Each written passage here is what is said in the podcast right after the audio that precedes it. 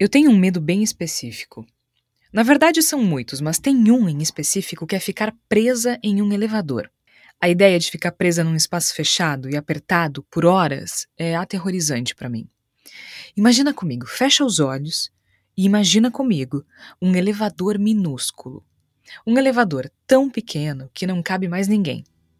Então tu entras nesse elevador apertado e nota que o teto também é baixo. Quase toca na tua cabeça. Quando tu te viras com dificuldade fazendo um giro para ficar de frente para a porta, tu notas que a porta não se fecha sozinha. Uma terceira pessoa vem e faz isso por ti. Essa pessoa desconhecida se aproxima e fecha a porta com violência. Só então fica óbvio que não tem luz lá dentro. Esse elevador, minúsculo, escuro, começa a se mexer. Ufa, o pesadelo vai acabar logo. Mas isso não acontece. Esse elevador, minúsculo, apertado, sufocante e escuro, se movimenta constantemente, quase como se fosse um prédio de andares infinitos. Quando a porta finalmente se abre, depois de um tempo indeterminado de terror, de horror, tu já não sabe onde tu estás. E o teu futuro é incerto. O cara tirou o fundo da garrafa térmica, enfiou um miquinho ali dentro, enroscou, né?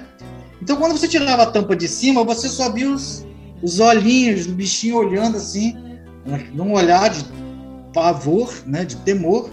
E é claro que uma enorme parte desses animais vão morrer viajando há cinco, seis dias sem água.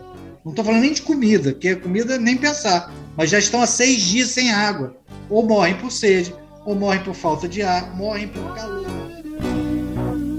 Uma estimativa da Rede Nacional de Combate ao Tráfico de Animais, a RENCTAS, é que o tráfico de animais silvestres no Brasil movimente hoje mais de 3 bilhões de reais por ano. Falamos em estimativa porque não há uma única fonte de dados. Há informações em batalhões das polícias militares, Ministério Público Federal, Ministérios Públicos Estaduais, Polícia Federal, IBAMA e também centros de pesquisa. Com números ou sem, de tempos em tempos, apreensões e autuações são realizadas e multas são aplicadas. As multas aplicadas pelo Ibama no ano passado por maus tratos ultrapassam os 51 milhões de reais. Filhotes e muitas de papagaios vezes, são o trabalho resgatados. maior Polícia é preparar os animais para um o retorno à natureza. traficantes de animais silvestres do país. Sapos 19 são cobras foram na apreendidas ou entregues voluntariamente ao de Ibama e levadas para o na zoológico civil. apenas na semana Caça passada. e tráfico de onças disparam. Comprar Instituto bichos de Butantan origem recebe a ilegal, de além de ser crime, Relatório contribui aponta para a Amazônia como de epicentro do tráfico de animais silvestres no Brasil.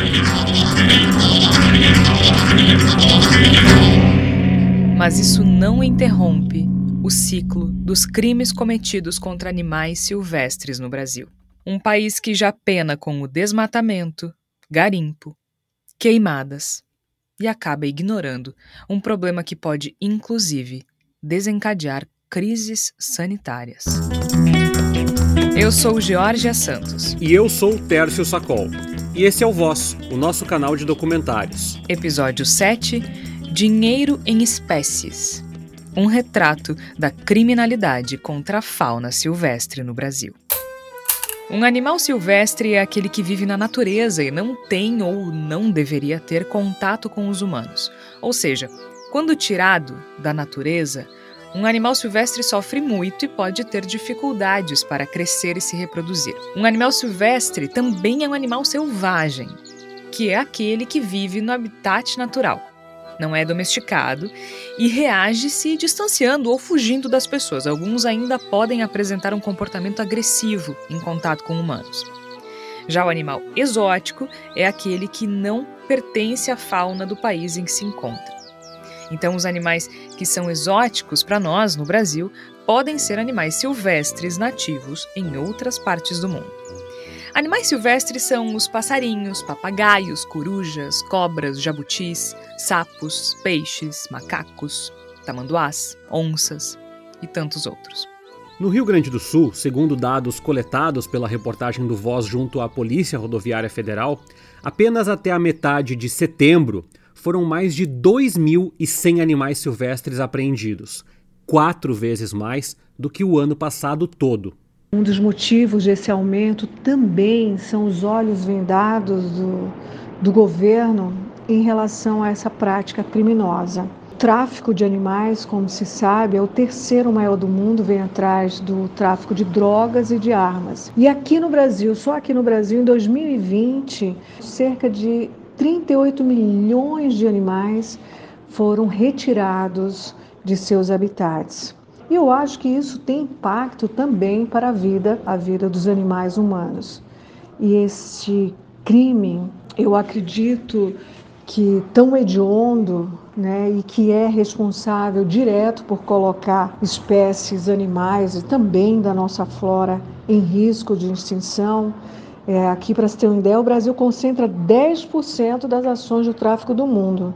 É um número vergonhoso e absurdo, mas apesar disso, a gente não tem muitos instrumentos para coibir. Essa é a Silvana Andrade, fundadora e presidente da Agência de Notícias de Direitos Animais. Recentemente, um pouco antes da veiculação deste documentário, Silvana e a agência foram alvo de ataques cibernéticos por conta do posicionamento contra projetos que liberam a caça e facilitam a emissão de certificados de registro de colecionador e caçador. O ciclo do tráfico de animais silvestres envolve diferentes objetivos. Há quem use para coleções particulares, para fins científicos e para a venda internacional. Que é a ponta final mais comum dessa atrocidade. Estimativas sobre o valor do tráfico transnacional variam entre 5 e 23 bilhões de dólares por ano no mundo. Já um relatório do Banco Mundial de 2019 estima que o valor global, incluindo madeira e pesca ilegais, seja de um trilhão de dólares por ano. Atualmente, a principal estrutura internacional para o controle do comércio dessas espécies tem um nome grande: é a Convenção sobre o Comércio Internacional das Espécies da Flora e Fauna Silvestres em Perigo de Extinção. A CITES busca proteger as espécies silvestres da superexploração. Mas para que sejam protegidas, essas espécies precisam constar em um dos anexos dessa convenção. Então, para se ter uma ideia, a biodiversidade que se conhece até agora está representada em cerca de 1 milhão e 200 mil espécies descritas, e mais de 40 mil delas estão ameaçadas de extinção. Mas a listagem CITES contém apenas 38.700 e somente 5.950 são espécies de animais. Só que para que as espécies sejam listadas, é preciso levar em conta também questões políticas e econômicas, ou seja, o alcance acaba sendo limitado na proteção dessas espécies silvestres do tráfico internacional. Porque, ainda que sejam protegidas por leis nos países de origem, no exterior, não há nenhuma legislação que controle ou impeça o comércio internacional de maneira global. Assim, espécies silvestres não listadas nos anexos CITES podem ser comercializadas livremente depois de cruzarem as fronteiras do país de origem. No Brasil, entre 80% e 90% dos animais vendidos são aves. Os objetivos dos criminosos variam: coleção, concursos de canto e plumas, por exemplo é uma vasta cadeia envolvida. Pode ir desde pessoas sem qualquer instrução, buscando sobrevivência, até quadrilhas especializadas. O primeiro elo é o apanhador, é a pessoa que mora numa região com grande diversidade biológica, seja lá o que for, de animal, de espécies que tem ali. É, são pessoas com esse contato direto com a natureza, que moram nesses locais, e são pessoas que são aliciadas pelos traficantes para se transformarem em fornecedores de animais. Né? O segundo elo é o transportador. É a pessoa que pega com essa pessoa, com essa comunidade, o animal, né, recém-capturado, e leva esse animal para os grandes centros. E aí você tem, principalmente Eixo, Rio, São Paulo, é, é, é, e depois para a região sul do Brasil, para animais que geralmente saem do, também do país, então, esse é o transportador. O terceiro elo vai ser traficante que está nos grandes centros, que distribui esses animais é, para sua rede, digamos, sua rede de distribuição. O quarto elo, você tem os entregadores, que são as pessoas que vão, que transportam internamente esses animais para entregar na casa do, do comprador, quando não são enviados pelos correios ou por transportadoras. E você tem é, o quinto elo, que é o consumidor final, que é a pessoa que compra esse animal. Você tem dois tipos: você tem um consumidor final nacional e tem um consumidor final é, internacional, que na realidade seria o, o, o, sexto, o sexto elo, que é o, o do atravessador para o exterior. Quem acabou de falar foi o Denner Giovanni. Ele é o coordenador geral da Renctas, que a gente citou no início desse material. A Rede Nacional de Combate ao Tráfico de Animais foi fundada em 1999 e trabalha com levantamento, enfrentamento e campanhas de conscientização. São da Renctas os poucos dados consolidados que temos, como a estimativa de 38 milhões de animais silvestres retirados da natureza todo ano no Brasil. E como se pôde ouvir no início do episódio, o que é ruim pode ser ainda pior, porque não bastasse o tráfico, o transporte dos animais também não tem nenhum cuidado e nem sempre acontece nas rodovias. Por vezes, os animais são colocados em caixas, envelopes e potes e enviados, assim como um livro, um pacote, pelos correios ou pelas transportadoras.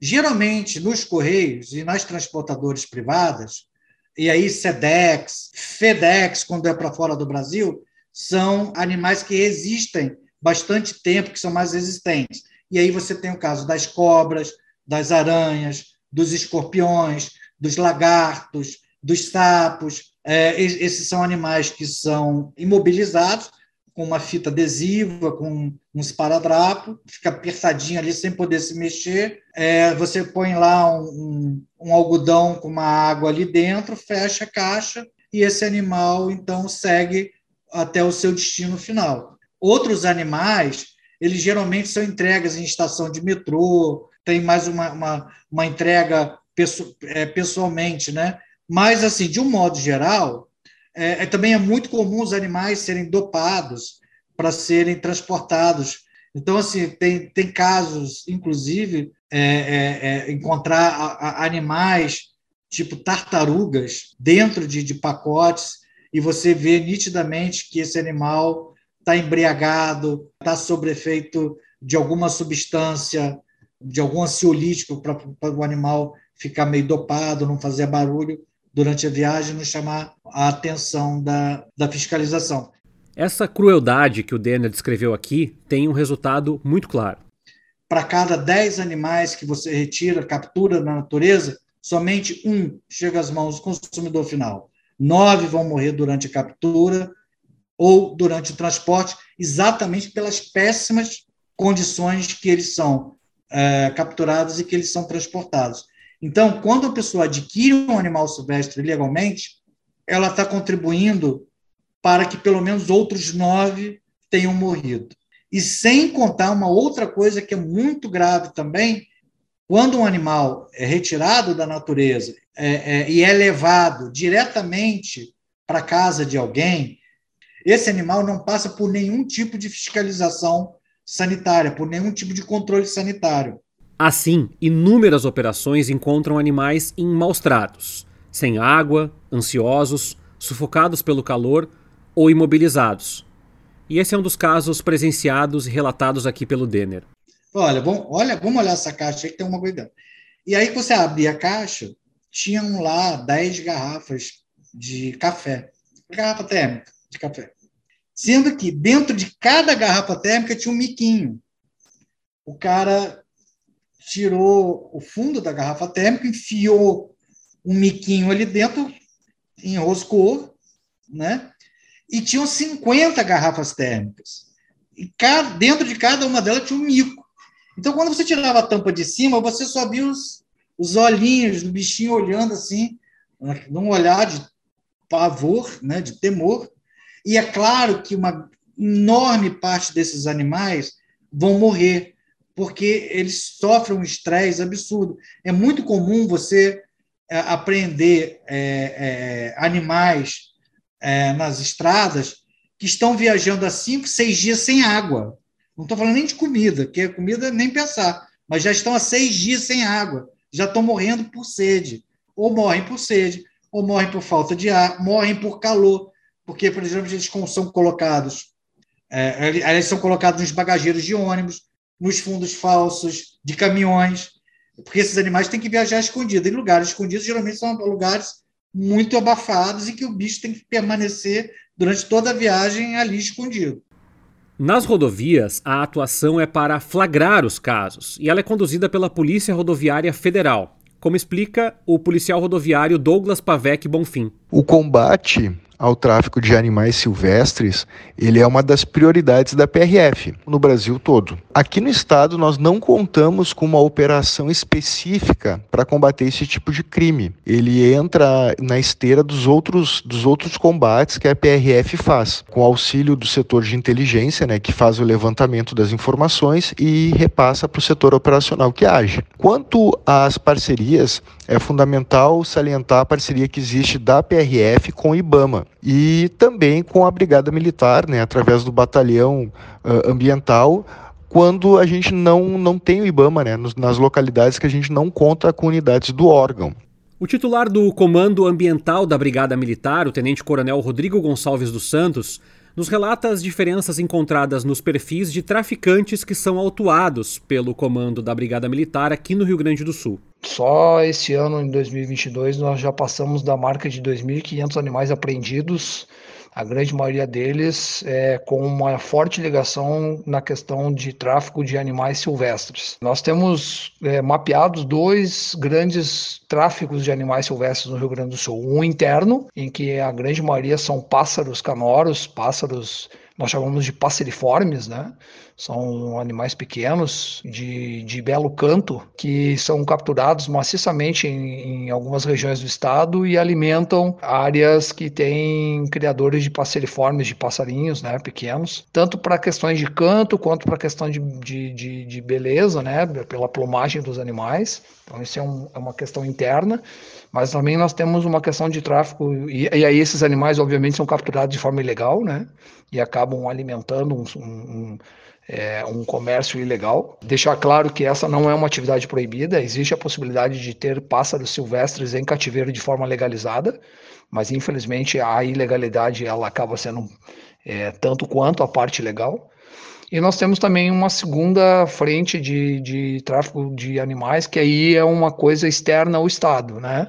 Que são animais silvestres do Brasil, notadamente vindo do, da região do Pantanal e da, e da Amazônia, e que muitas vezes acabam sendo transportados por terras gaúchas para sair pela Argentina ou pelo Uruguai para serem contrabandeados de forma internacional. A exemplo do território nacional, no estado há uma ampla preferência na atividade ilegal pelas aves mas também a outras espécies. Primatas, como répteis, é, alguns na, da família dos quelônios, as tartarugas, né? E serpentes também, né? Às vezes a gente encontra também algumas algum, alguns criadores de serpentes, né? Que incrivelmente tem pessoas que criam e que mas é uma, um número muito menor, obviamente, em relação ao. A grande maioria são pássaros silvestres, né? Principalmente os pássaros canoros. Aí eu posso citar, dentre eles, o trinca-ferro, é, azulão, é, o canário da terra, curió, os coleirinhos, né? É, são animais que são muito procurados pelo seu belo canto e acabam, infelizmente, fomentando esse, esse comércio ilegal desses animais. Segundo a ONG WWF, a maioria dos animais silvestres é capturada nas regiões Norte, Nordeste e Centro-Oeste, ou seja, muito na região da Amazônia e do Pantanal. E o destino principal é o Sudeste, Nessa rota, há redes organizadas para enganar a fiscalização nas principais rodovias do país. Os animais chegam a ser transportados por até 3 mil quilômetros de distância e a maior parte do público consumidor está no Rio de Janeiro e em São Paulo. Mas o tráfico de animais é uma das ameaças. Em paralelo, crescem os registros de caça ilegal de animais no estado e também no país em parte também facilitadas pela flexibilização do porte de armas e até discursos de estímulo que ganham força, especialmente via redes sociais. Há, inclusive, diversos projetos de lei para flexibilizar a caça esportiva no Brasil. É bom lembrar que no país o controle está autorizado apenas para os javalis, que são uma espécie invasora que ameaça a biodiversidade. Então, caçar javalis não é um problema. Mas há quem esteja usando a autorização para a caça de javalis para caçar outros animais, como explica a delegada do Meio Ambiente, Marina Goltz. E eles conseguiam também as autorizações do exército, eles tendo esse, essa autorização, né, para fazer o controle, eles conseguem no exército os CACs, que a gente que é autorização para terem as armas de fogo necessárias para o abate dos javalis. Não é qualquer arma de fogo que consegue ser utilizada. Tinham licença do IBAMA, eles tinham licença do exército, tudo regular, mas eles aproveitavam né, essas licenças, tudo que possuíam, para caçarem uh, de forma reiterada outros animais. Então a gente localizou tudo que é tipo de animal abatido.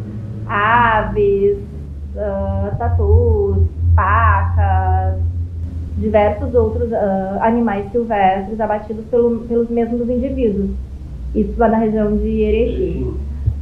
Uh, outra operação a gente fez na região em litoral, mais em direção ao litoral sul do estado, ali na região de Mostardas principalmente. E aí, uh, também, eles muitos possuíam licença para controle de javalis, mas o que eles estavam caçando ali, que é mais característico da região, são as aves, né? Marrecos, um, a gente chama as pombinhas, assim, animais que também não é autorizado, né? Não existe autorização para controle desses animais, mas é pelas características da região ali, que são os animais que são encontrados. Mas quem caça e por quê?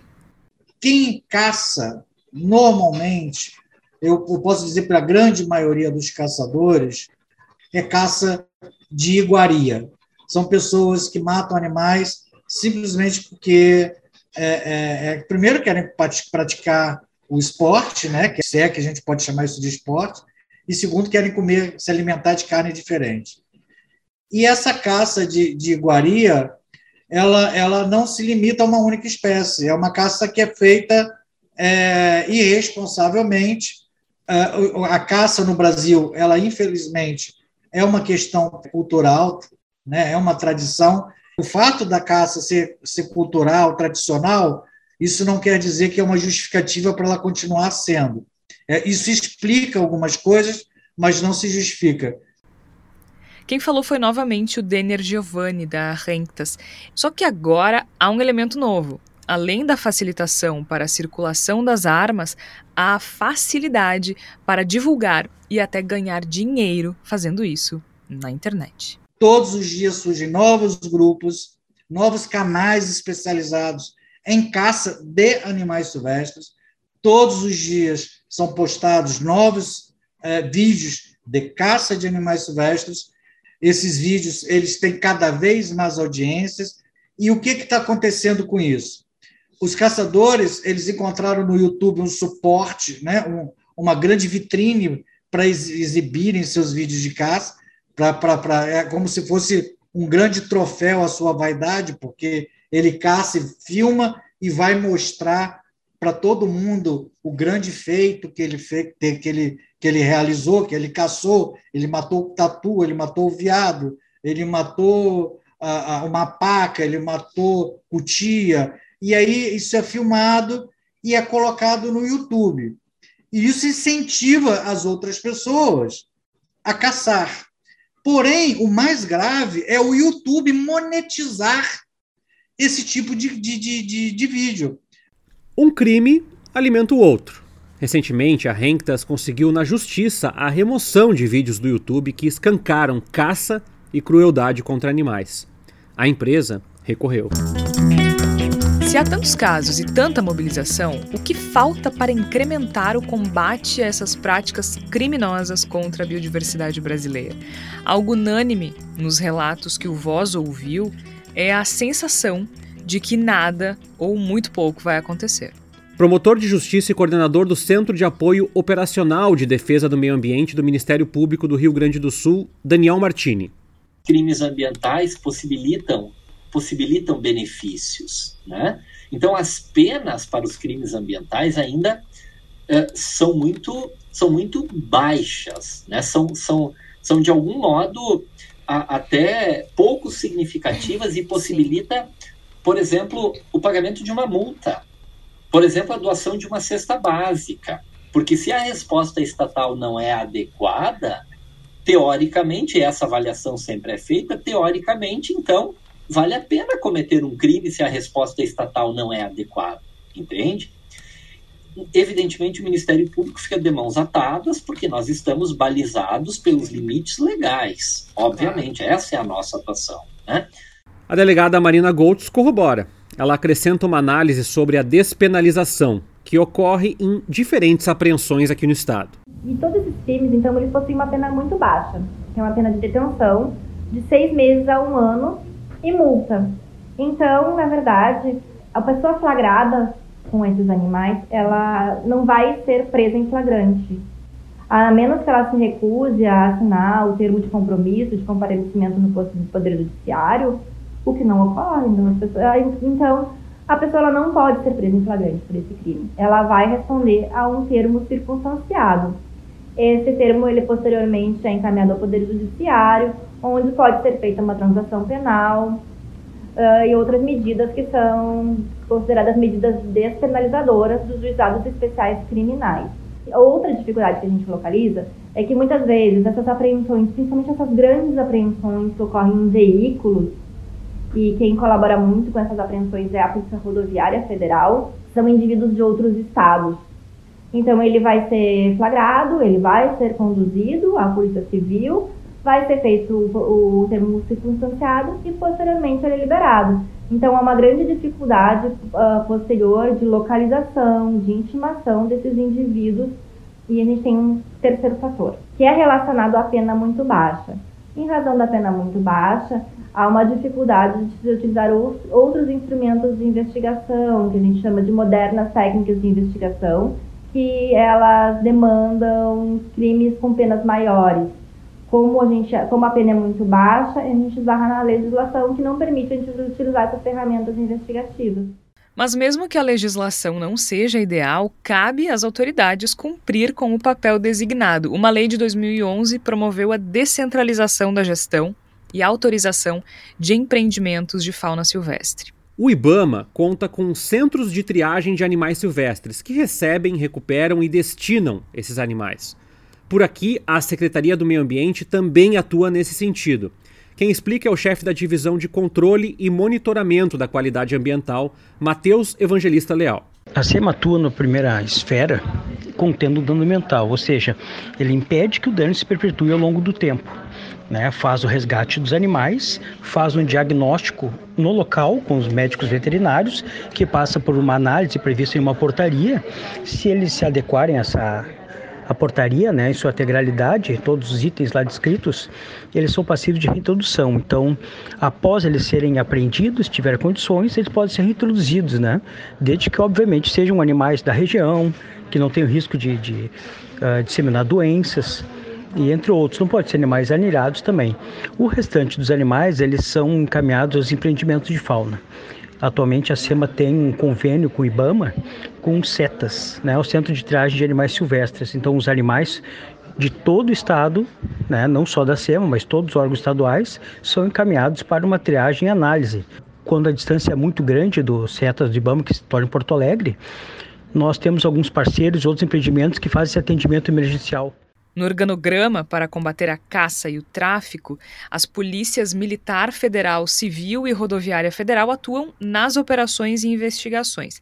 Ao Ministério Público cabe as denúncias na esfera civil e criminal, mas o promotor Daniel Martini pode explicar melhor esse caminho. Existem várias leis, especialmente a Lei 9605 de 98, que é a Lei dos Crimes Ambientais, que tem uma seção específica que trata dos crimes contra a fauna. Um dos artigos é o artigo 29, que protege a fauna silvestre, né?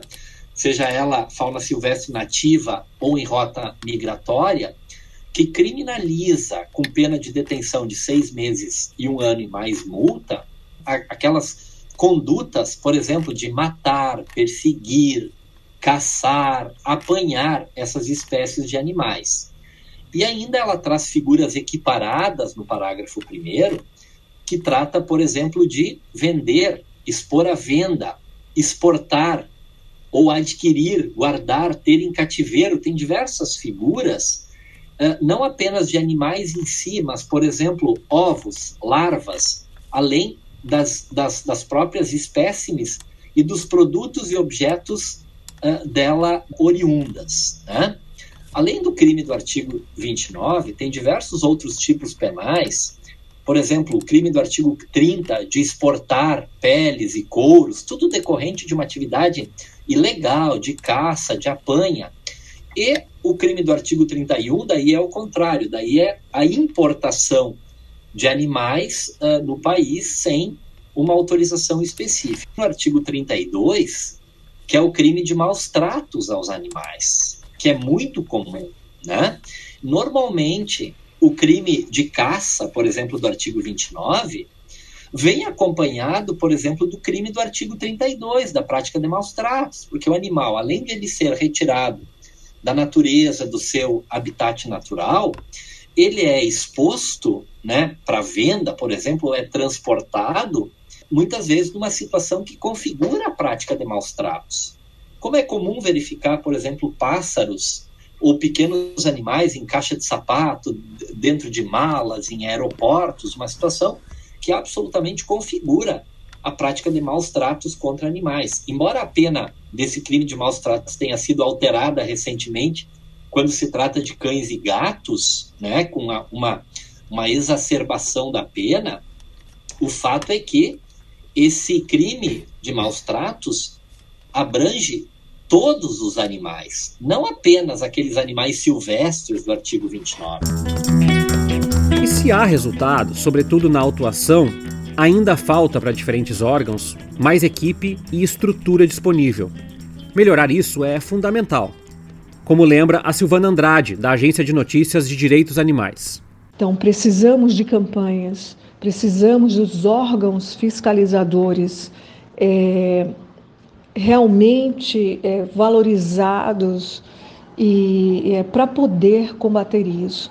Leis mais é, punitivas e tornando esse crime novamente inafiançável. Atuar em cima de uma cultura que, infelizmente, o Brasil é muito grande, que é ter animais silvestres é, dentro de casa. Mas não é só. O Denner Giovanni, da Renctas, reforça: aumentar a punitividade sem olhar para as outras pontas não vai resolver. Nós precisamos ajustar a nossa, a nossa, a nossa legislação. Mas não é com penas mais duras que você vai impedir o crime que você vai achar não vai resolver. Na minha opinião, a única coisa que efetivamente resolve, e, e, e para isso a gente vai ter que ter muita estratégia, a gente vai ter que ter uma grande articulação com todos os entes responsáveis, é a educação, a conscientização ambiental. É a gente trabalhar na redução de demanda. A gente fala muito de maus tratos, mas é um foco que está nos animais domésticos. Enquanto isso, os animais silvestres, selvagens e exóticos ficam bastante vulneráveis.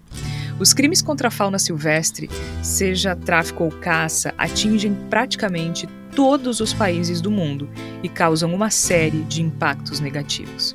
Entre eles estão violações de bem-estar de animais explorados, o risco de que espécies exóticas se tornem invasoras, o declínio das populações naturais, a perda da função ecológica, com efeitos que podem atingir até mesmo a capacidade de estocagem de carbono.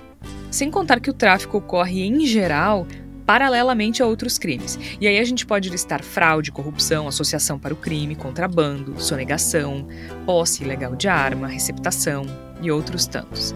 Não é à toa que o tráfico de animais silvestres é visto hoje, inclusive, como uma ameaça ao Estado de Direito e muitas vezes até à segurança das nações. E ainda há uma outra questão: o risco de contaminação por patógenos que podem causar doenças em animais domésticos, de criação, outros animais silvestres e sim, em pessoas. Esse animal não passa por nenhum tipo de fiscalização sanitária, por nenhum tipo de controle sanitário. E os animais, eles podem transmitir uma série de doenças para as pessoas, doenças inclusive desconhecidas é, da ciência. A gente já está vendo aí o caso é, é, é, da Covid e dezenas e dezenas de outros casos que tivemos problemas gravíssimos, seríssimos ao longo da história humana por conta da disseminação de, de, de doenças, de infecções.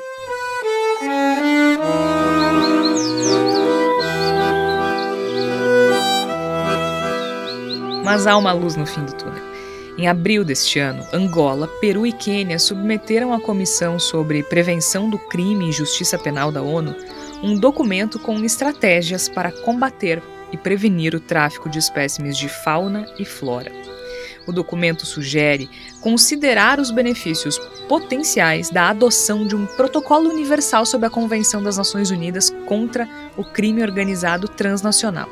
Isso, claro, que trate do tráfico de animais e plantas.